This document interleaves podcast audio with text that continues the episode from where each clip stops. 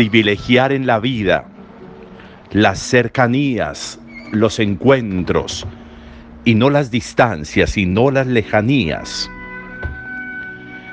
Privilegiar en la vida la presencialidad más que la virtualidad para el ejercicio de las relaciones cotidianas, pues resulta fundamental, porque la cercanía permite muchísimas cosas, porque la presencialidad permite que se agilicen muchísimas cosas en la vida y permite un ejercicio de intercambio de palabras, de miradas, de cercanías que hacen más comprensivas las cosas.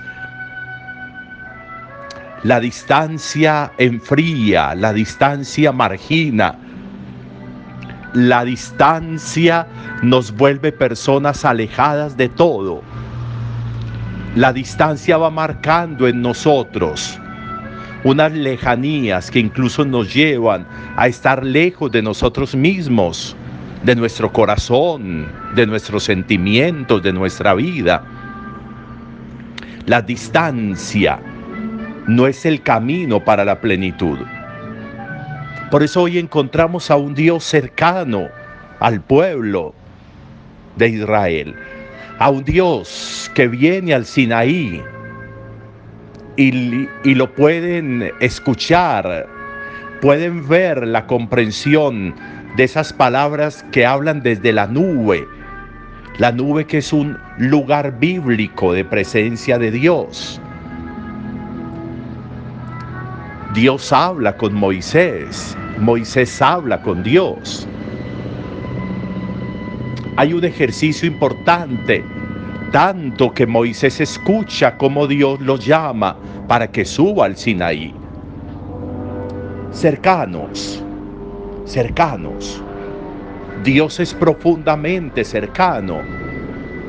Por eso en Isaías el anuncio de la llegada de Jesús lo van a llamar el Emmanuel, es decir, el Dios con nosotros, el Dios que no está lejos, el Dios cercano, el Dios de nuevo que privilegia la cercanía.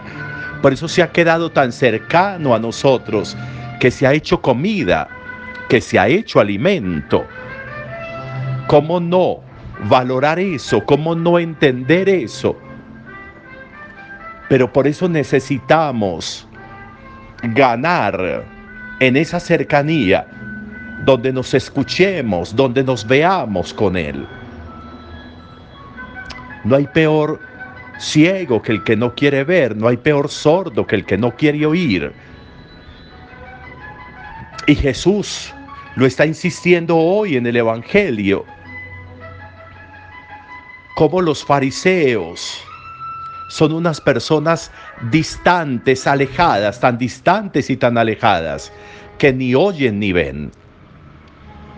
Puedo estar a dos pasos, pero si no quiero ver y si no quiero oír, ¿para qué ojos? ¿Para qué oídos? Si no quiero ver y no quiero oír, ¿para qué hablar con claridad? De cuánto nos perdemos en la vida por no abrir los oídos ¿Cuántos errores no habríamos cometido si escucháramos con más atención, si miráramos con más claridad, si fijáramos más la mirada en la vida? Jesús insiste en una cercanía que pasa por la escucha, que pasa por la mirada. Dios insiste en una cercanía en la primera lectura, en el Éxodo, de una presencialidad tan grande que hasta, hasta se puede escuchar la voz de Dios y hasta se puede ver una presencia de Dios. ¿Qué tan cercanos estamos? ¿Qué tanto privilegiamos el encuentro? La virtualidad es solo un recurso subsidiario la virtualidad no puede ser el ejercicio de la vida. No se vive en virtualidad. Privilegiemos el encuentro. privilegiemos el vernos, privilegiemos el escucharnos, privilegiemos eso con nosotros y con Dios mismo. Privilegiémoslo para que de esa manera podamos tener una vida que se renueva continuamente por las palabras que llegan, por las miradas que llegan. Privilegiemos que ese contemplar, que ese ver al otro, a nosotros, a la vida, a Dios, vaya renovando y vaya cambiando y vaya repintando permanentemente la vida para que la vida no se nos vuelva más de lo mismo. Relación, cercanía, distancia. Qué importante que hoy hiciéramos una reflexión sobre eso. Qué privilegio yo en la vida. ¿Dónde vivo yo mi vida? ¿En la distancia, en la virtualidad o en la presencialidad? Qué privilegio yo para saber cuál es el resultado. Buen día para todos.